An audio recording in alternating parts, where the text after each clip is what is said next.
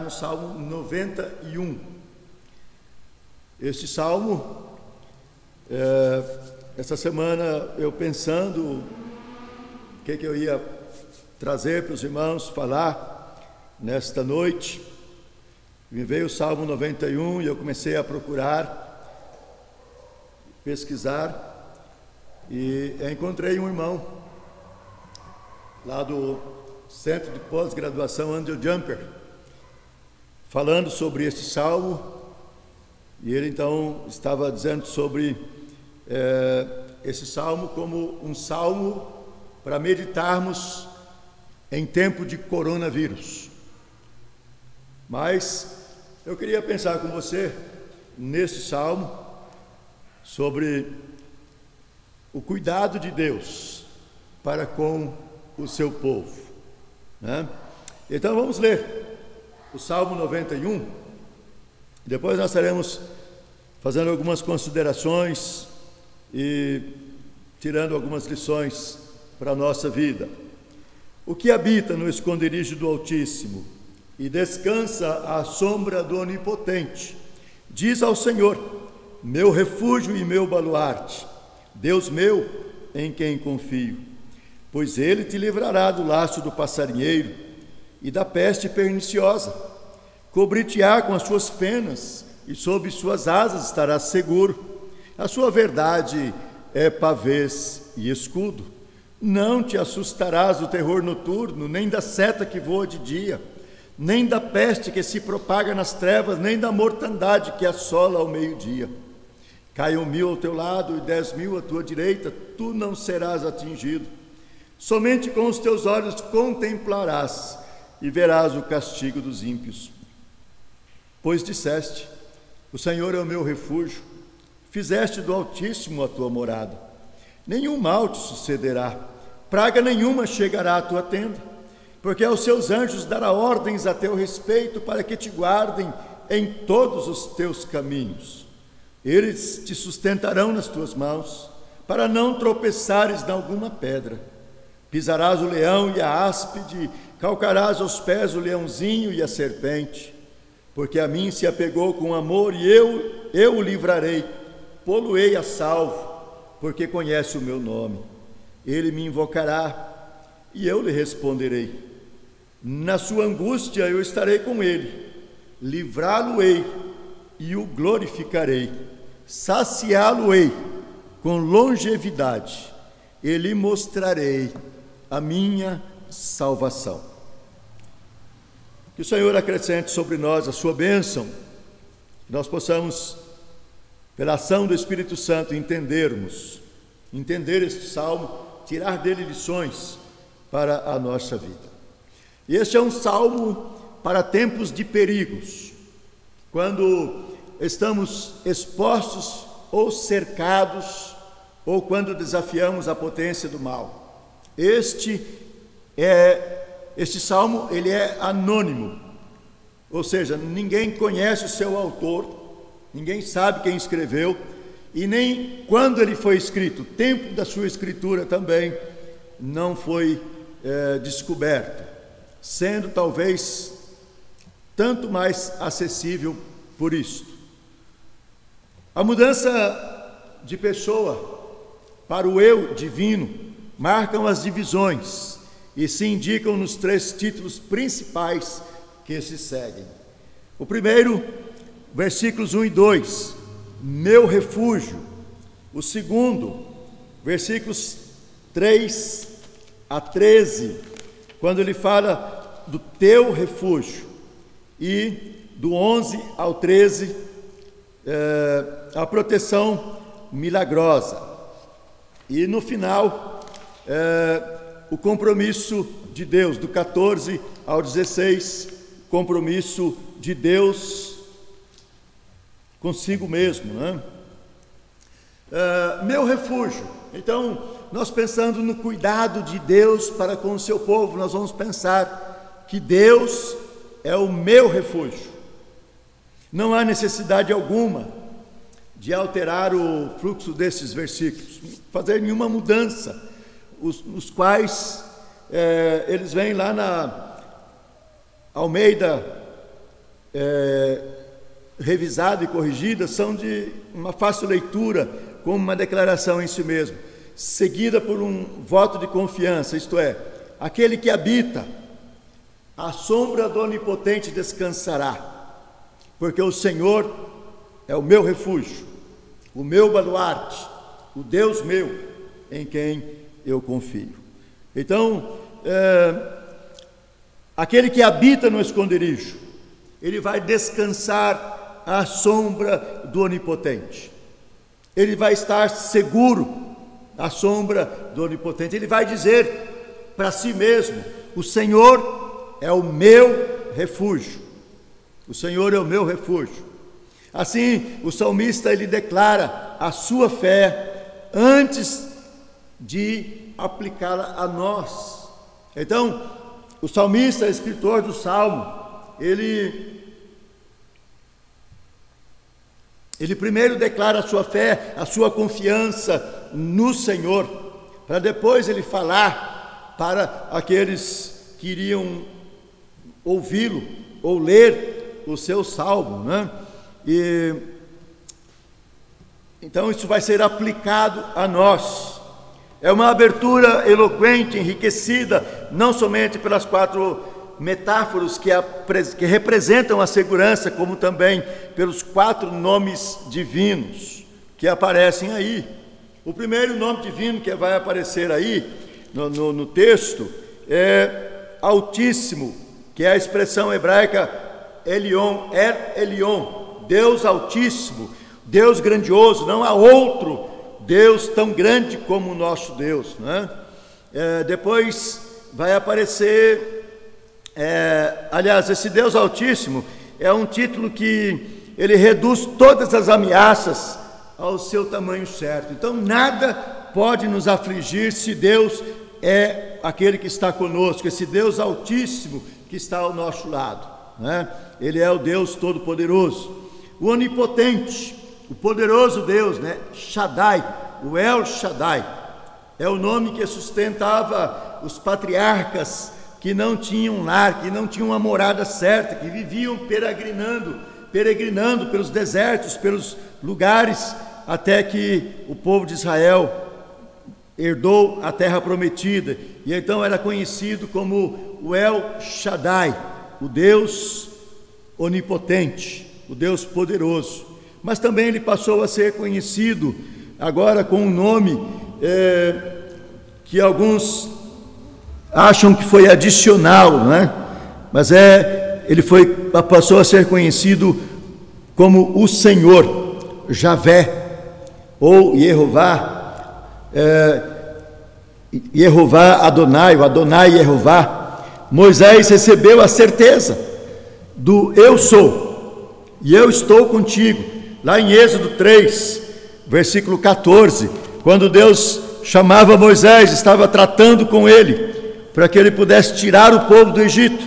Né? Versículo 12 ele diz assim: Deus lhe respondeu: Eu serei contigo, e esse será o sinal de que eu te enviei, depois de haveres tirado o povo do Egito. Servireis a Deus neste monte.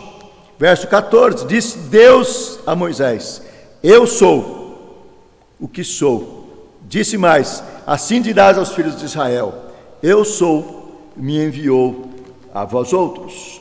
Então, este Deus, este Senhor, Jeová, está, é, que estaria presente, que iria à frente para libertar o seu povo ali do Egito.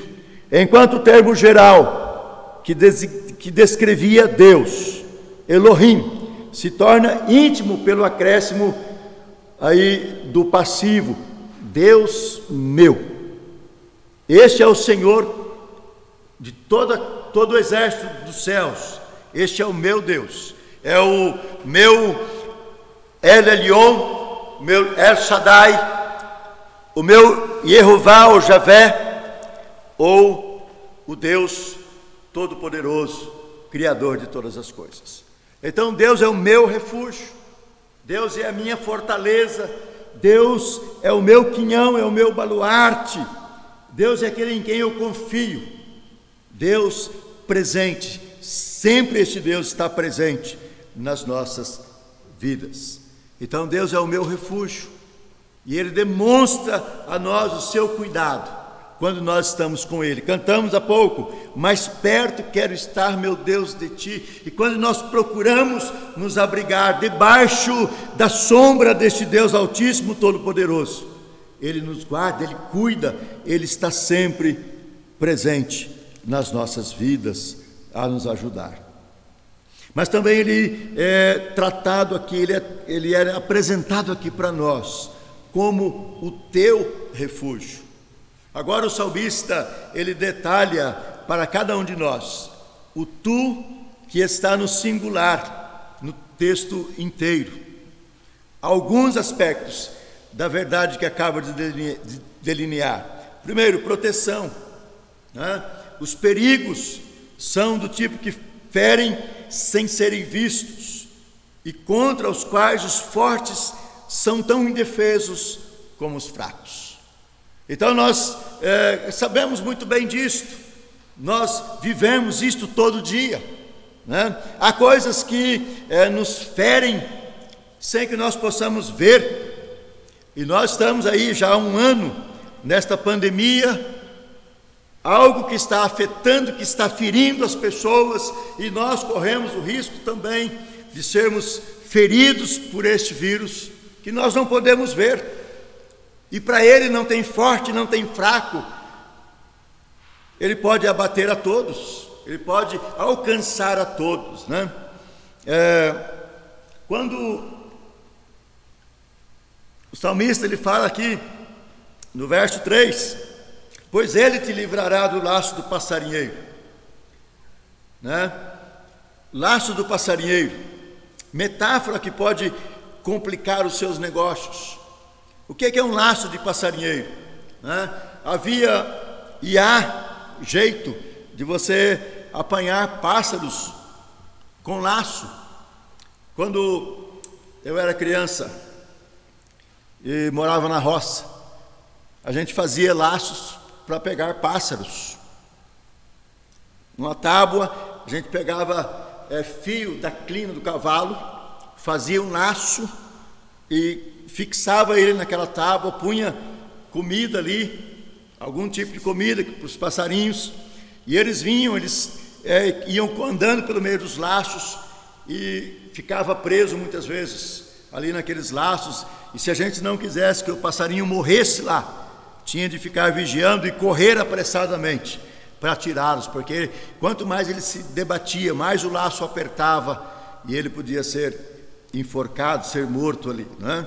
Então, laços do passarinheiro, é, o salmista usa aqui esta metáfora, é algo que pode trazer complicação para a sua vida, pode comprometer toda a sua vida.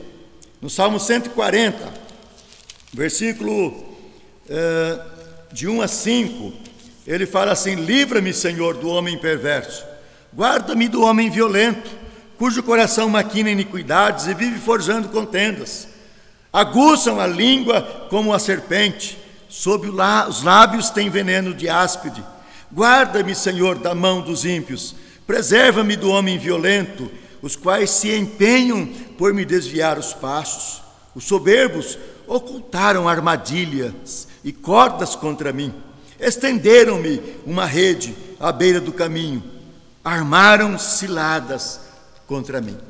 Então veja que aqui no este é um salmo de Davi, o salmo 140, e Davi que passou por essa experiência de ter que fugir de inimigos, do seu próprio sogro, o rei Saul, e em que ele tinha que tomar cuidado para não cair nas emboscadas, nos laços que lhe eram armados pelos caminhos. Hoje não é diferente, com certeza. Há muitas coisas, há muitos laços que estão aí a nos que podem nos prender, nós precisamos tomar cuidado. Nosso inimigo é astuto e ele está sempre é, armando contra as nossas vidas. Nós precisamos prestar atenção por onde nós andamos, o que nós fazemos, com quem nós andamos também. É, além de complicar os nossos negócios, a nossa vida, é, pode também comprometer a nossa lealdade. Salmo 119. Esse é um salmo, é o maior salmo da Bíblia, do, aqui, maior capítulo da Bíblia, inclusive. E o Salmo 119, vamos olhar lá o versículo 110. Novamente o salmista vai dizer: armam ciladas contra os ímpios, contudo, não me desvio dos teus preceitos. Armam ciladas contra os ímpios. Estão armando ciladas, mas nós precisamos continuar guardando, tendo prazer nos preceitos de Deus, amar os preceitos, porque esse Salmo 119 ele vai falar da palavra de Deus, ele vai falar da Bíblia, dos, dos estatutos, dos mandamentos, da lei, daquilo que Deus ensinou para a nossa vida, né? E ele vai nos ensinar a guardar a palavra para nos livrarmos de situações que podem nos prender. Há outros males que atacam a mente. Lá no Salmo 91, males que podem atacar a nossa mente. Por exemplo, é, versículo 5: Não te assustarás o terror noturno. Quantas pessoas que não andam à noite porque tem medo de alguma coisa, tem medo de é, coisas que às vezes nem existem, mas que estão na sua mente, que foram colocados na sua mente, e elas então é, não sabem por onde andar e têm medo de caminhar. Ou então é, males que podem atingir o seu corpo. Versículo 5, a parte B do versículo: nem da seta que voa de dia, nem da peste que se propaga nas trevas, nem da mortandade que assola o meio-dia. Isto pode atingir você. E nós estamos no meio dessa situação, correndo riscos de sermos atingidos no nosso corpo por problemas desta contaminação mas nós precisamos nos refugiar no Senhor. Deus é o nosso refúgio, a nossa fortaleza. Deus é o Altíssimo sobre todas as coisas. E nós não devemos ter medo, mas devemos confiar e caminhar seguro nas Suas mãos. As figuras da peste que se propaga nas trevas, da mortandade que assola ao meio-dia, são personificações poéticas. Não há razão para que é, nós venhamos a interpretá-la como sendo demônios ou coisas que o demônio está colocando diante de nós. É claro que Satanás está aí, os demônios estão aí agindo, trabalhando, mas o que o salmista está dizendo aqui, nós não podemos colocar nessas condições. São coisas que acontecem naturalmente e que estão presentes na nossa vida, e nós precisamos saber disto. Quanto ao cuidado divino, combina com a calorosa proteção de uma ave mãe. O que, é que uma ave faz para abrigar os seus filhos? Olha o verso 4, ele fala assim: Cobrir-te-á com as suas penas, e sob suas asas estarás seguro.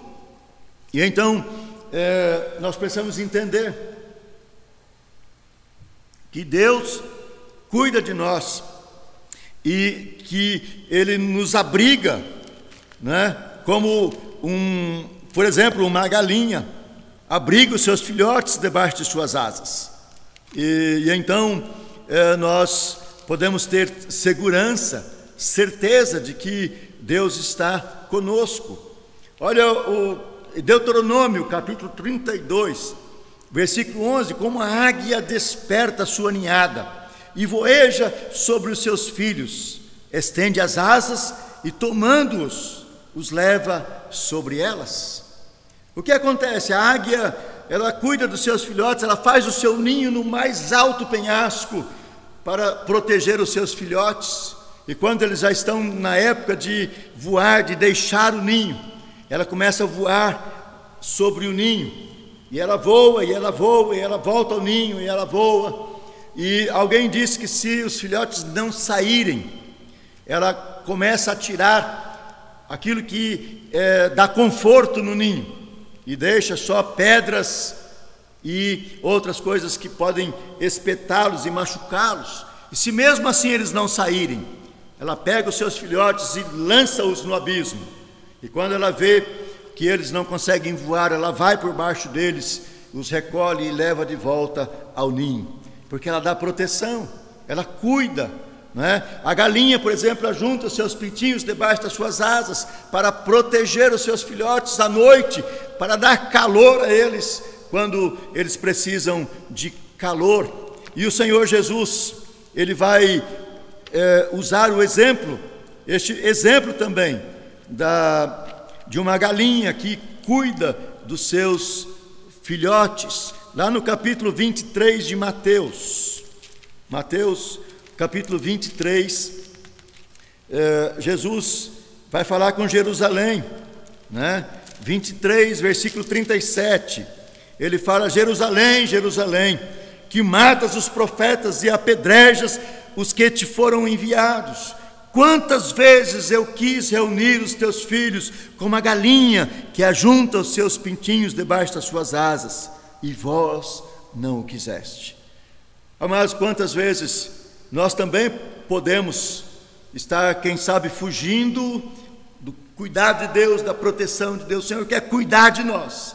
E nós estamos fugindo do cuidado de Deus, querendo ser autossuficientes, querendo cuidar da nossa própria vida. E nós precisamos estar atentos ao cuidado de Deus, com a flecha, com a força inflexível da armadura. Versículo 4, a parte B. É, a sua verdade é pavês e escudo. Pavês e escudo, o que, que representam? Representa proteção. Pavês é um escudo da altura do guerreiro, feito de metal, aonde ele pode é, se proteger das flechas inflamadas do inimigo.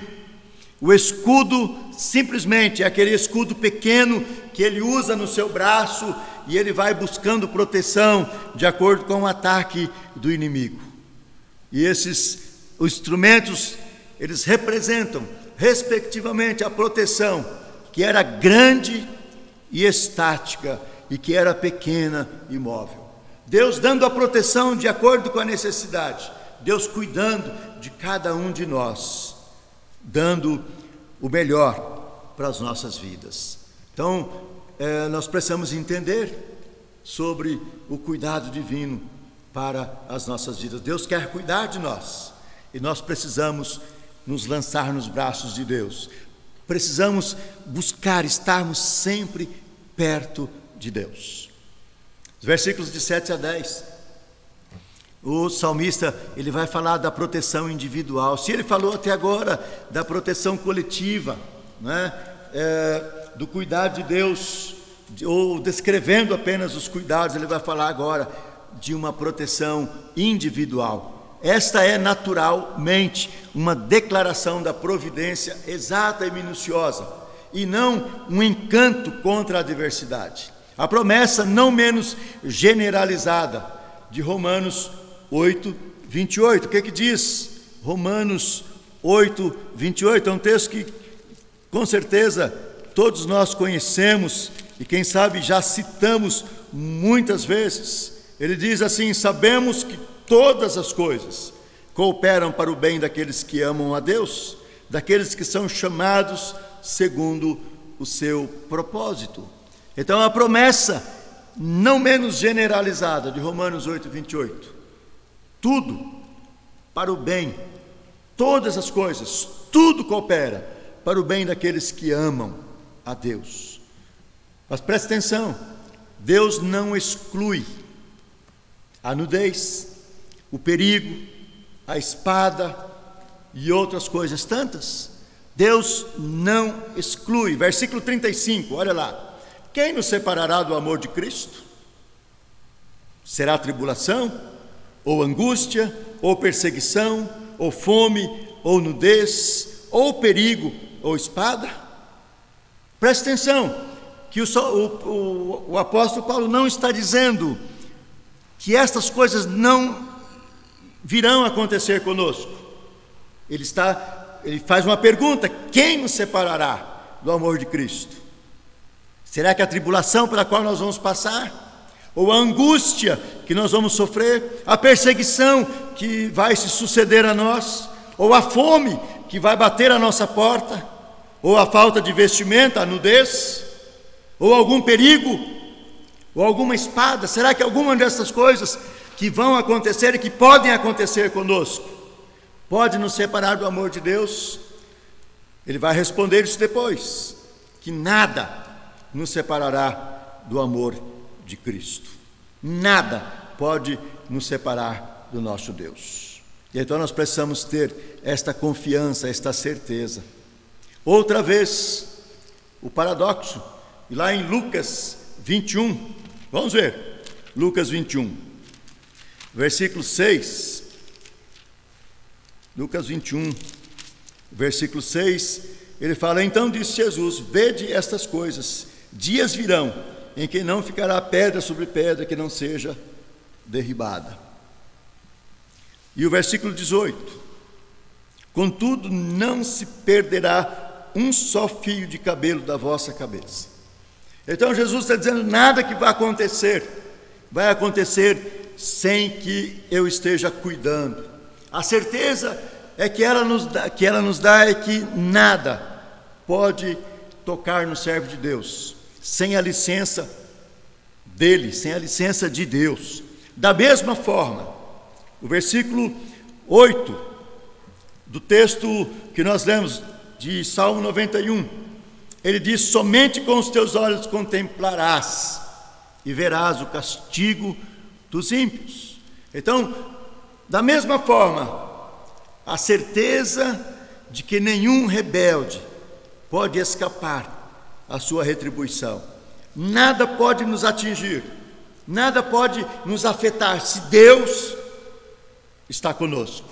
Deus cuida e Deus só acontece aquilo que Ele permitir que aconteça.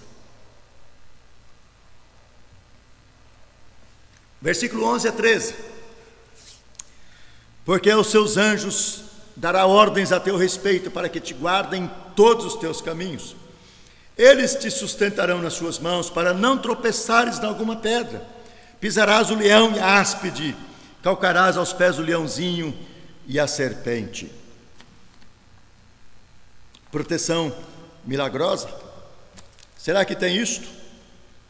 Assim a promessa chega a um clímax duplo ao revelar a multidão invisível de ministradores enviados para servir a favor daqueles que hão de herdar a salvação.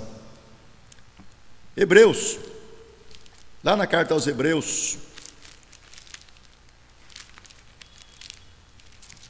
Carta aos Hebreus, capítulo 1, versículo 14. Ele diz: Não são todos eles espíritos ministradores enviados para serviço a favor dos que hão de herdar a salvação? Então, o que, é que nós eh, podemos entender aqui, irmãos? É que Deus cuida de nós. E se for preciso, Ele vai enviar anjos, ministros seus, para cuidar de nós, para estar ao nosso lado.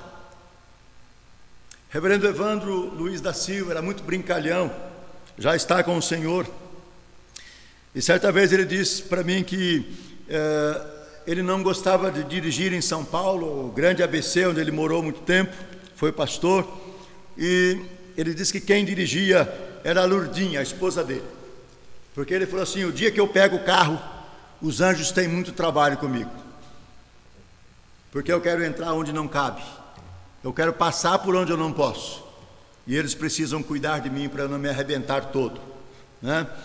Mas o fato é que Deus pode e Deus cuida de nós. Né? Nós só não podemos colocar na nossa mente aqui ah, esta ideia que foi criada, uma ideia que foi criada de anjinho da guarda. Isso não existe. Mas Deus cuida de nós e, se necessário for, ele vai mandar ministros seus para cuidar de nós, porque é, ao retratar os servos de Deus, não meramente como sobreviventes, mas também como vencedores que colocam os pés, aos, que calcam aos pés os inimigos mortíferos. Então Deus está sempre cuidando, estendendo a sua mão e agindo para nos proteger e nos dar a segurança. Versículo 11 e 12 ele vai falar assim: foi um aspecto característico, nós precisamos entender isto, um, aspecto característico, característico do diabo, é entender esta promessa como um convite à arrogância. Né? Então, Satanás usou esse texto para tentar o Senhor Jesus. A segunda tentação, lá do que está lá no Evangelho de Mateus, capítulo 4. Ele leva Jesus lá no pináculo do templo, na parte mais alta do templo, e ele diz para Jesus: Lança-te daqui abaixo, porque está escrito: Aos teus anjos darás ordens a teu respeito para que te guardem e não tropeces em alguma pedra. Então, eh, Satanás usa a própria palavra de Deus para tentar a Jesus, para fazer, tentar fazer Jesus cair, mas não conseguiu, porque Jesus lhe responde: Não tentarás ao Senhor teu Deus. Então, nós eh, precisamos entender também que eh, Deus está cuidando, Deus cuidou de Jesus Deus cuidou dos seus servos no passado e Deus cuida de nós. E o diabo ele vai até aonde Deus permite que ele vá. Foi um aspecto que nós precisamos entender deste caráter desta situação que envolveu o próprio Senhor Jesus e a arrogância do inimigo em querer usar a palavra de Deus para tentá-lo. Aliás, nas três tentações ele fez isto. Foi típico de Deus, o Pai e Filho, que a assistência angelical foi enviada no caso de necessidade maior. Mateus 4,11 diz que depois da tentação, os anjos vieram e serviram a Jesus. Lucas 22, 43 também. Aceita como fortalecimento para o serviço e sacrifício e recusada para o proveito próprio. Então, eh, Deus estava ali cuidando Deus estava ali agindo e não permite que Satanás vá além do limite. Deus estabelece o limite e que e permite que ele chegue até ali somente.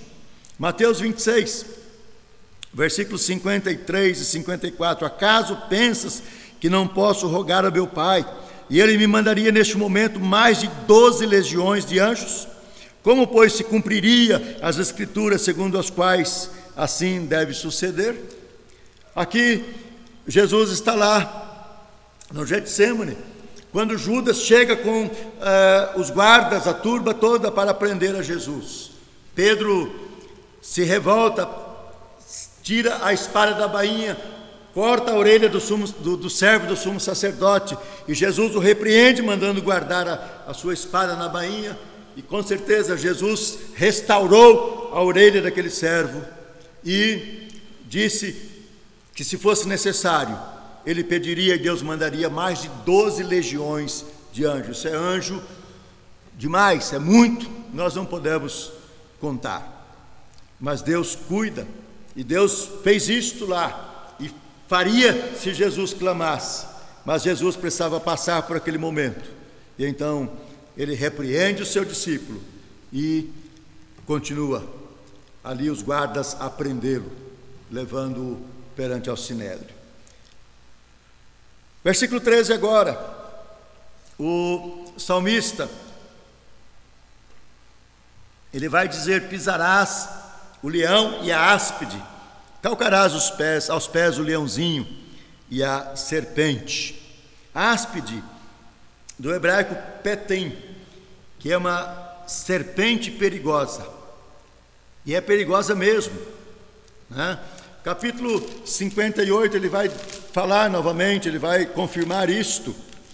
Capítulo 58 de Salmos, versículo 4, ele diz: Tem peçonha semelhante à peçonha de serpente, são como a víbora surda que tapa os ouvidos para não ouvir a voz dos encantadores, do mais fascinante em encantamentos. Então, peçonha de serpente é algo perigoso, e nós precisamos tomar cuidado. E há inimigos que são assim, e nós precisamos estar atentos. O inimigo das nossas vidas, ele é como a serpente peçonhenta que quer nos atrair e nos devorar. Temos como estes é, frequentemente simbolizam homens e poderes malignos. Deuteronômio 32. Lá Moisés falando aos filhos de Israel. Deuteronômio 32, versículo 33. Ele vai dizer assim: O seu vinho é ardente veneno de répteis e peçonha terrível de víboras. Então, é, é preciso que estejamos sempre atentos aos que estão ao nosso lado, aos inimigos que estão à espreita, né? para que nós não sejamos apanhados. Nosso Senhor, ao dar aos seus enviados poderes especiais, advertiu-os contra o orgulho que essas vitórias poderiam induzir. Lucas, capítulo 10. Lucas, capítulo 10, versículos 19 e 20. Ele diz assim: Eis aí vos dei autoridade para pisar de serpentes e escorpiões, e sobre todo o poder do inimigo, e nada absolutamente vos causará dano. Não obstante, alegrai-vos, não porque os espíritos se vos submetem, e sim porque o vosso nome está arrolado nos céus. O que, é que Jesus quer nos ensinar aqui, amados? É que nós não devemos nos orgulhar, achar que nós somos poderosos para vencer os inimigos, para vencer Satanás, para resolver situações. Não, nós não temos este, este poder. Deus pode nos dar sim. E Jesus está dizendo aos discípulos que deu esta autoridade a eles quando eles foram enviados para pregar o Evangelho, a missão dos 70. E quando eles voltaram, voltaram relatando e que os espíritos tinham obedecido, tinham saído das pessoas, e Jesus disse: Eu vi Satanás ser lançado do céu como um raio. Mas Jesus está advertindo: não sejam orgulhosos, não achem, não achem que vocês é, são capazes disto, porque vocês precisam ter a consciência, antes de mais nada, de que os vossos nomes estão arrolados nos céus. Se você consegue ou não deter o inimigo, se você consegue ou não é, resolver uma situação extrema, não se orgulhe disto, mas tenha orgulho do seu nome está escrito, está arrolado lá no céu, o seu nome está no livro da vida. Então nós estamos analisando este salmo, pensando em tudo isso que acontece nos dias em que nós vivemos, afligidos, amedrontados, acuados muitas vezes, por causa da, desta calamidade que estamos passando, da pandemia do corona. Mas nós precisamos confiar em Deus. Nós não podemos achar que nós somos melhores do que os outros, porque todos estão expostos e podem sofrer os seus danos. Mas nós precisamos ter a certeza, a convicção de que o nosso nome está no livro da vida do Cordeiro. E finalizando, irmãos, capítulo 91, 14 a 16. Porque a mim se apegou com amor, eu o livrarei, poluei a salvo, porque conhece o meu nome. Ele me invocará, e eu lhe responderei. Na sua angústia eu estarei com ele, livrá-lo-ei e o glorificarei saciá-lo-ei com longevidade e lhe mostrarei a minha salvação. Compromisso de Deus conosco, compromisso de Deus não é conosco, aliás, é com Ele mesmo. Né? Mas ele diz assim: agora surge o oráculo da confirmação divina, uma mudança de voz, tal qual se pode ouvir em vários salmos. Por exemplo, lá no Salmo 60, o que, que diz o salmista? No Salmo 60, versículo, versículo 6 a 8, ele vai dizer: Moabe, porém, a minha bacia de lavar, Edoms, é, sobre Edom atirarei a minha sandália, sobre a Filístia jubilarei. Quem me conduzirá à cidade fortificada? Quem me guiará até Edom? Então, o que que Deus está falando aqui com o povo de Israel? Não é? Deus está aqui, é uma oração. Esse salmo é uma oração em tempo de guerra. E Deus está falando aqui que Gileade é dele, Manassés é dele, Efraim é a sua defesa, Judá é o seu cetro. Então Deus está falando: olha, é, eu sou o Senhor e eu cuido de tudo isto. Né? A vitória é do Senhor, a vitória é do nosso Deus. E então nós podemos e temos que entender que Deus está ao nosso lado, Deus está conosco. Deus não nos rejeita, mas Deus cuida de nós. E Deus está sempre ao nosso lado.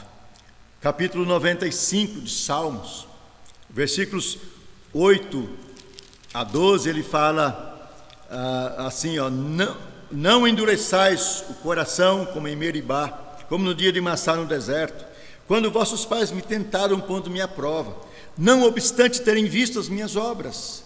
Durante 40 anos estive desgostado com essa geração e disse a povo de coração transviado: Não conhece os meus caminhos. Por isso jurei na minha ira: Não entrarão no meu descanso.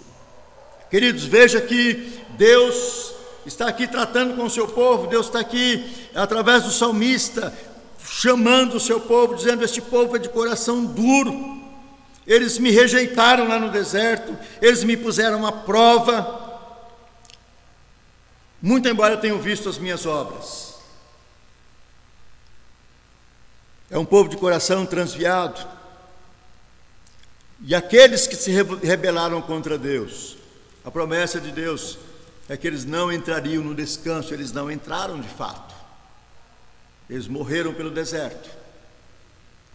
E nós que confiamos no Senhor, precisamos ter uma atitude diferente, mais nobre, de confiar de fato, de esperar nele, né? porque é Ele que vai nos dar livramento.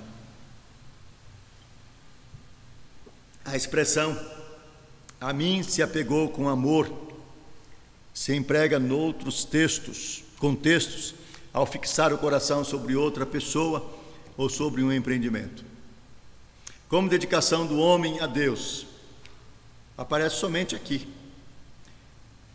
Deuteronômio, capítulo 7.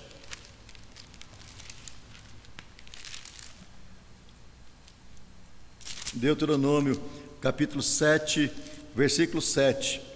Ele fala: Não vos teve o Senhor afeição, nem vos escolheu, porque fosseis mais numerosos do que qualquer povo, pois éreis o menor de todos os povos. Então, é, muitas vezes nós estamos colocando o nosso coração em outras coisas, achando que nós somos alguma coisa diante de Deus. Mas Deus está dizendo para nós que Ele não nos escolheu pelo que nós somos ou pelo que nós éramos, mas Ele nos escolheu porque Ele quis assim. Não foi porque nós éramos alguma coisa. Capítulo 10 de Deuteronômio versículo 15: Tão somente o Senhor se afeiçoou a teus pais para os amar, a vós outros descendentes deles, escolheu de todos os povos, como hoje se vê. Então Deus se afeiçoou dos seus antepassados, de Abraão, de Isaac, Jacó, dos patriarcas, Deus se afeiçoou e amou e escolheu aqueles para viverem para Ele. E esse, é, isso deve levar, isso levava a Israel a lembrar-se de que foi o compromisso de Deus, não e não o compromisso do homem, que veio em primeiro lugar. Conhece o meu nome, é o segundo elemento. Então, é, o compromisso é de Deus, primeiramente. Depois vem o conhecimento do nome de Deus. Né? sendo que o relacionamento tem conteúdo racional e depende de revelação. Então, conhece o meu nome. Nós precisamos conhecer o nome de Deus, sempre, estar sempre atentos diante do Senhor. Salmo 76, versículo 1: Conhecido é Deus em Judá, grande é o seu nome em Israel. Você de fato conhece a Deus? esse Deus que te escolheu, esse Deus que te chamou, esse Deus que tem guardado você, esse Deus que tem te dado experiências com Ele. Conhecido é Deus em Judá, grande é o seu nome em Israel. É, lá no livro de Êxodo 34, Êxodo 34, versículos 5 a 7, ele fala: Tendo o Senhor descido na nuvem, ali esteve junto dele e proclamou o nome do Senhor. E passando o Senhor por diante dele, clamou: Senhor, Senhor, Deus compassivo e clemente, longânimo e grande em misericórdia e fidelidade, que guarda a misericórdia até mil gerações, que perdoa a iniquidade da transgressão e o pecado, ainda que não inocenta o culpado, e visita a iniquidade dos pais dos filhos e dos filhos dos filhos até a terceira e quarta geração. Então, Deus desceu para estar com o povo, para falar com o povo, e Moisés faz essa declaração de que o Senhor ia passando e ele chama pelo nome do Senhor, porque ele diz que o Senhor é Deus compassivo, Deus clemente, Deus longânimo, de grande misericórdia e fidelidade. Deus guarda a sua misericórdia a sua aliança com o seu povo, muito embora ele não inocenta o culpado daquilo que ele pratica. Então é preciso conhecer Deus. Será que nós conhecemos Deus de fato? O terceiro elemento assevera a simplicidade disto. Ele me invoca. Ele me invoca. O que, que diz lá o salmista? Ele, versículo 15, ele me invocará. Então, os filhos de Deus precisam invocar o nome do Senhor, clamar pelo nome do Senhor. No fundo, a vinculação é entre o ajudador e os que não se podem ajudar. Um assunto da graça. Muitas vezes nós não conseguimos invocar o nome do Senhor, não temos condições, mas o Senhor, graciosamente, Ele vem ao nosso encontro e Ele nos alcança. Do outro lado de Deus, as oito expressões que se encontram em versículos 14 a 16, que descrevem as coisas que se compromete a fazer, não apenas nesses oito aspectos da totalidade. Então, finalizando e pensando no que trata esses versículos, esses oito é, aspectos totais aí da ação de Deus.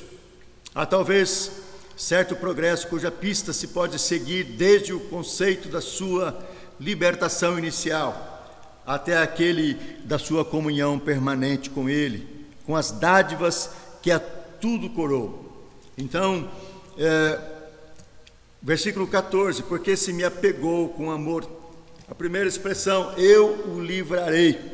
Deus está sempre atento e Deus vai dar livramento ao seu povo. Outra expressão, poluei a salvo. Ele não vai livrar, livrar aqui e deixar perdido ali, não, ele vai livrar e vai guardar salvo, poluei a salvo, porque conhece o meu nome.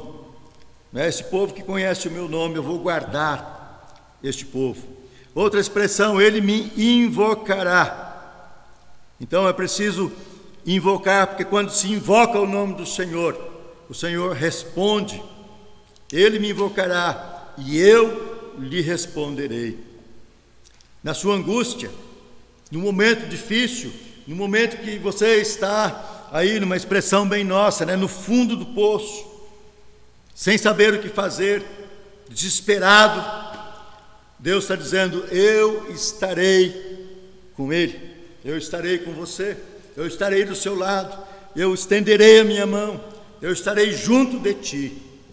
Novamente ele vai dizer aqui no verso 15: livrá-lo-ei e o glorificarei.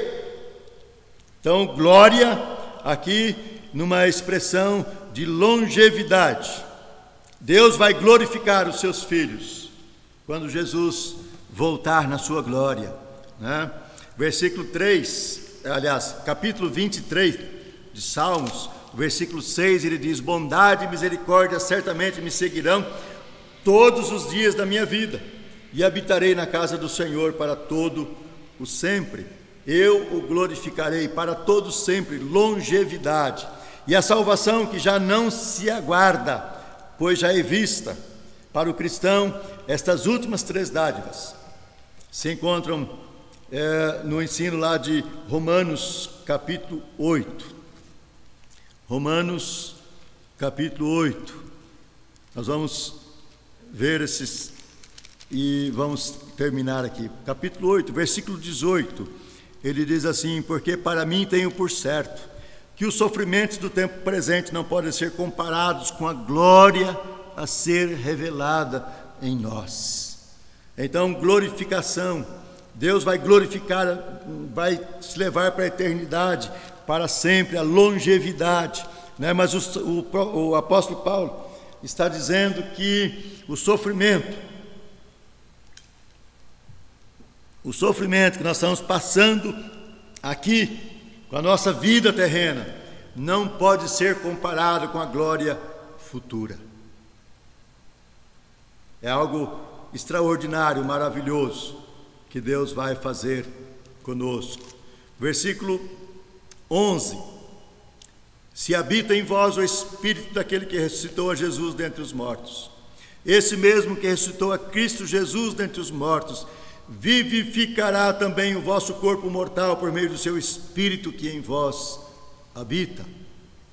Então, se você tem o Espírito de Cristo, o Espírito que ressuscitou a Jesus, você também será ressuscitado com Ele para a glória do Pai. Você vai estar para sempre com o Senhor na eternidade. Versículo 23 a 25. E não somente ela, mas também nós, que temos as primícias do Espírito, igualmente gememos em nosso íntimo, aguardando a adoção de filhos, a redenção do nosso corpo porque na, espera, na esperança fomos salvos. Ora, esperança que se vê não é esperança, pois o que alguém vê como espera, mas se esperamos o que não vemos, com paciência o aguardamos. Nós não podemos ver o que nos espera, mas nós temos que aguardar com paciência no Senhor. E isto revelam, essas coisas revelam para nós dimensões que só ocasionalmente ficam evidentes